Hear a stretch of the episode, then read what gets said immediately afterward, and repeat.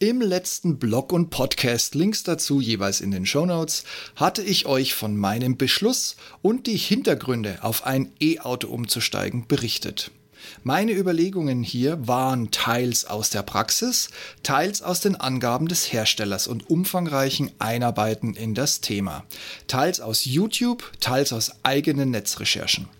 Und ich hatte ja durchblicken lassen, dass demnächst mit dem Diesel eine Fahrt nach Bayern ansteht und ich da mit einem E-Auto-Blick darauf gucken werde. Hier nun die Ergebnisse, wenn auch leider ohne die Daten aus dem Diesel. Das ist meine Schuld, tut mir echt leid, mehr dazu gleich. Hallo und herzlich willkommen zum Ich bin noch nicht hier, um beliebt zu sein.com Podcast. Euer Podcast zu den Themen Führung, Fliegen und Technik. Am Puls der Zeit, verständlich auf den Punkt. Mein Name ist Steve Schutzbier und heute geht es um mit dem Diesel die Strecke Berlin-Bayern im E-Auto-Style gefahren. Ich bleibe dabei, es ist jetzt die Zeit, um umzusteigen. Pfingsten. Die ideale Zeit, um eine Woche Urlaub im heimischen Bayern anzutreten. Und was liegt hier näher, als den Diesel voll zu tanken, den ODB2-Adapter einzuspannen und loszufahren? Es sollte der Pfingstsamstag sein. Von der Berliner Haustür zum Babyschwimmen und nach Kindbespaßung direkt weiter in der Hoffnung, dass das Schwimmen einen langen Schlummi nach sich ziehen möge und dass wir gut durch den Verkehr kommen. Soweit zur Theorie. Der Diesel stand vor der Tür, beladen und abfahrbereit. Vom aktuellen Standort zum Babyschwimmen sind es genau acht Kilometer. Beim Diesel machen sich diese immer extrem bemerkbar, da es durch typisch berlinerische, neue und sinnlose eingerichtete 30er-Zonen geht, jede Ampel, die grün wird und schon wird die nächste in 300 Metern rot und dann ist plötzlich auch wieder 50 erlaubt, bevor die nächste 30er-Zone um die Ecke kommt oder eine Baustelle oder eine Totalsperre der Straße. Ja, und schon geht der Berliner hirnlose Politiker-Dummsinn wieder von vorne los. Dank Quoten, kein Titelgiffey und planloser Umweltpolitik für die weggesiffte Berlin-Brandenburg-Einheitssuppe der Scheiterungsverpflichteten. Aber erst minus acht Kilometer auf einem theoretischen E-Auto sind damit geschafft. Quasi gefahren. Trotz Berlin. Leider habe ich vergessen, von meiner Verbrauchsübersicht hier einen Screenshot zu machen den mein Diesel ja sehr wohl anzeigt. Die 8 Kilometer müsst ihr euch also auf einer Darstellung wie den folgenden Blick dazu bitte in die Show Notes einfach hier mit dazu denken. Ihr seid die besten Blogleser und Podcasthörer, die man sich wünschen kann und deshalb weiß ich, ihr bekommt das mit eurer Imagination locker flockig hin. Gute 75 Minuten später ging es mit dem Auto dann von dem Schwimmbad in einer mit also mir sehr bekannten Richtung, nämlich zum Flughafen, von dem ich immer starte und lande. Genau da ging's hin. Die Bundesstraße und die Strecke, die kenne ich zur Genüge, daher wusste ich, was auf mich zukommt. Erst ein ewiges Gedämmer, bis man aus der 50er-Zone, die sich noch Hauptstadt nennt, endlich raus ist.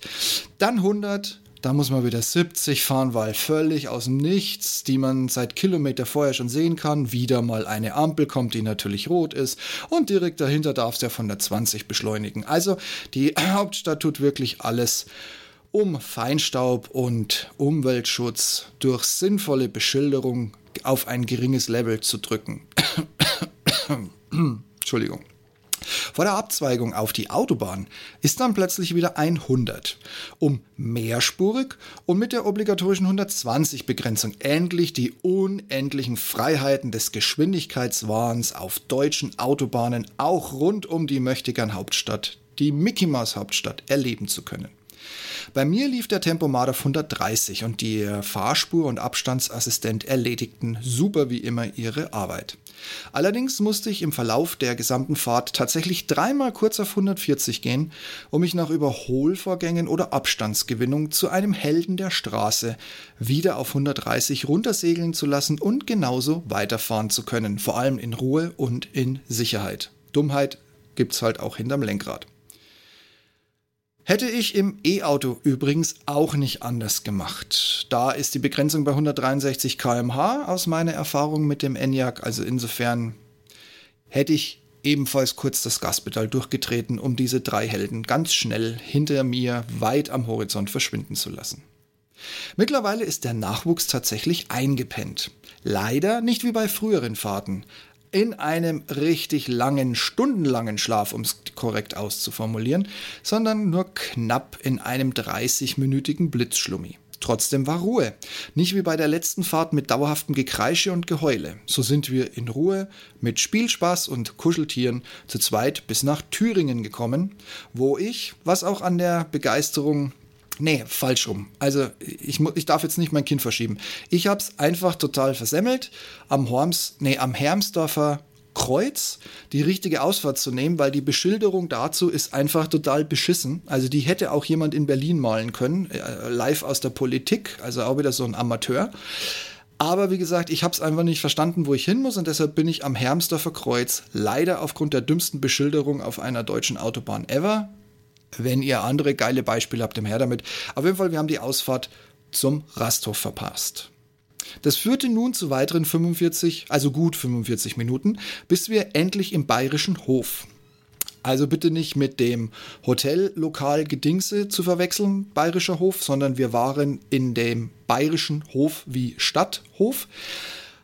Und damit hatten wir die ehemaligen Grenzanlagen an dem weltbekannten Brückenrestaurant passiert und endlich eine erste und verdiente Pause eingelegt. Klar, Kopf aus dem Auto, der bisherige Sonnenschein war dahin und exakt als wir den Kopf aus dem Auto gestreckt haben, fing leichter Legen Legenschauer, fing leichter Regenschauer an, auf uns herunter zu prasseln.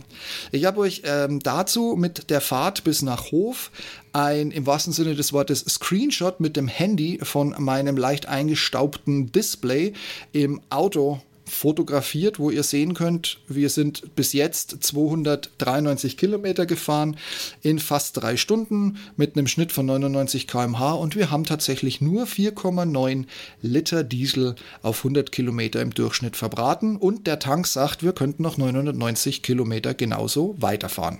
Wie gesagt, Bild dazu in den Show Notes. Und jetzt kommt eben auch der Beweis meiner These, dass man mit Kind kein Problem hat, ein E-Auto in Ruhe auch mehrfach auf einer Strecke wie dieser nachzuladen. Wir hatten für Windeln, Mittagessen und ein wenig auf dem kleinen Spielplatz tollen, bis es dann weiterging, etwas über 40 Minuten verdödelt, ohne dass eine Sekunde Langeweile aufkam, weder bei mir noch bei meinem Kind um das zu beweisen. Hier ist, bevor wir losgefahren sind, nochmal in den Show Notes ein Screenshot. Oben mittig seht ihr die Uhrzeit, da ist es 15.19 Uhr. Bei dem Screenshot vorher war es 15.38 Uhr. Also wie gesagt, ich sage jetzt mal 40 Minuten haben wir locker runtergebracht. Und was ich noch erwähnen möchte, weil ich nicht mehr weiß, ob ich es im Text geschrieben habe, auf der Seite, wo wir rausgefahren sind, auf Hof, also sprich die A9 Richtung München, geht sie dann letzten Endes durch gab es direkt an der Tankstelle, wenn man rausfährt, linke Hand vier Schnellladesäulen von E.ON und auf der rechten Seite, nagelt mich jetzt nicht fest, wer da der Anbieter war, ich bilde mir ein, die waren auch von E.ON. Es waren sieben E-Tankstellen, richtig schnelle, 125 und ich glaube 200 irgendwas Kilowattlader waren da und davon war ein einziger besetzt. Also auch das wäre kein Problem gewesen. Und jetzt weiter im Text. Wenn ich jetzt auf dem Papier unterstelle, dass der 82 kW Akku nun noch eine Restleistung von machen wir es dramatisch, 35% hat, habe ich diese in 40 Minuten an einem der sieben Schnelllader in Hofe locker flockig wieder auf 100% gepumpt. Wobei ich für die Reststrecke nur auf 80% geladen und im Falle eines Falles noch eine weitere Pause von 20 bis 30 Minuten eingelegt hätte, um erneut nachzuladen, um eben den Akku nicht schon wieder auf volle 100% zu pumpen. Einfach um ihn länger am Leben zu halten, länger frisch zu halten. Deshalb hätte ich, wie gesagt, lieber noch eine zweite Pause eingelegt. Das Kind hätte sich daran sicherlich nicht gestört. Allerdings hat das Kind auch nicht gestört, dass wir ab Hof im Regen weiter auf der Autobahn gefahren sind, bis wir zu Hause in die Hofeinfahrt abgebogen sind. Auch da habe ich euch wieder im wahrsten Sinne des Wortes einen Screenshot von dem gleichen staubigen Instrument gemacht, aber da jetzt keine Sonne mehr drauf fällt, merkt man es nicht sehr zu meinem Glück. Wir sind also 477 Kilometer gefahren in 4 Stunden 39, sind um 17.53 Uhr angekommen. Durchschnittsgeschwindigkeit 102 Kilometer. Und wir haben dann tatsächlich, weil es zum Schluss eben ein bisschen rauf und runter geht, willkommen in Bayern, 5 Kilometer, nee Quatsch, 5 Liter pro Kilometer Diesel verbraucht, hätten aber immer noch bei gleicher Fahrweise 750 Kilometer weiterfahren können. Für mich absoluter Rekord. So schnell bin ich diese Strecke mit Tempomat 130 und ich fahre die eigentlich immer so. Ich bin noch nie so schnell nach Bayern gekommen. Schade, dass die letzten Kilometer über eine Bundesstraße, auf der ich zweimal gezwungen war, komplett auf Stillstand zu bremsen, um dann da von Null wieder anzufahren, lang gingen. Blöd, dass ich genau in die beiden Menschenmassenumzüge zum Regentalfest gekommen bin. Das hat mir die wirklich rekordverdächtige Durchschnittsgeschwindigkeit von 105 km/h. Im Bild in den Shownotes seht ihr die Auswirkungen. Das bisschen Bremsen und Anfahren hat mich auf 102 km pro Stunde herunterfallen lassen. Also hat es mir meine Durchschnittsgeschwindigkeit um 3 km/h kaputt gemacht. Aber wenn ich mir mal die Kilometer ansehe, muss ich sagen, meine mal so theoretisch geschätzten Angaben aus dem letzten Block sind korrekt. Wahrscheinlich schaffe ich die Strecke, wenn der Verkehr und keine Staus ähnlich gut mitspielen wie an diesem Samstag, an diesem Pfingstsamstag, sogar ohne einen Tankstopp an einer E-Säule. Ich will aber nicht wissen, was das Kind dazu sagen wird, vor allem in welcher Lautstärke.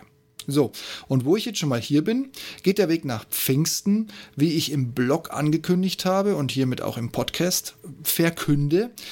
Es geht jetzt direkt zum Skoda-Händler meines Vertrauens. Da bin ich echt mal gespannt, was mich meine Wunschpakete so kosten und ob der Wagen noch 2023 geliefert wird. 2022, und ihr wisst, Geduld ist nicht meine Stärke, habe ich geistig schon längst komplett abgeschrieben. Kleiner Spoiler, 2023 sieht, auch wenn es anders auf der Bestellbestätigung steht, nicht besonders gut aus. Trotz aller Gegenmaßnahmen von Skoda, Kabelbäume nun auch aus zwei weiteren Ländern, die aktuell nicht in einen kranken Angriffskrieg untergehen, zu fertigen, kann all das nämlich die Chipkrise in China und nun auch die Engpässe in Europa und diese damit zugrunde liegenden Lieferkettenunterbrechungen auf See und auf Land schlichtweg nicht ausbügeln. Spoiler Nummer 2. Auch nicht alles, was ich gerne in meinem Auto hätte, konnte ich oder kann ich Stand heute auch bekommen. Hm, mehr dazu, was es ist und warum es besonders peinlich für mich sein wird, kommt später. Ich sag mal, bleib bitte einfach dran. Im nächsten Teil decke ich meine Wünsche und die umgesetzten Pakete bei meinem Händler des Vertrauens auf und natürlich auch den Rückweg. Zurück auch wieder E-Auto-Style.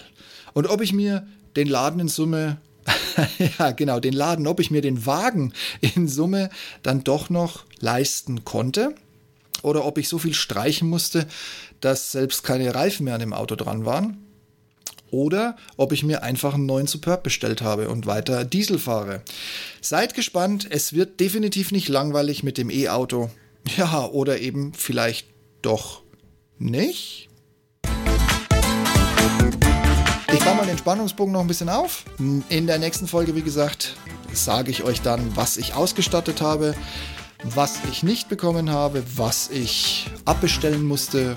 Und dann kommt die große Frage, wird es ein E-Auto oder fahre ich doch die nächsten sechs Jahre weiter Diesel?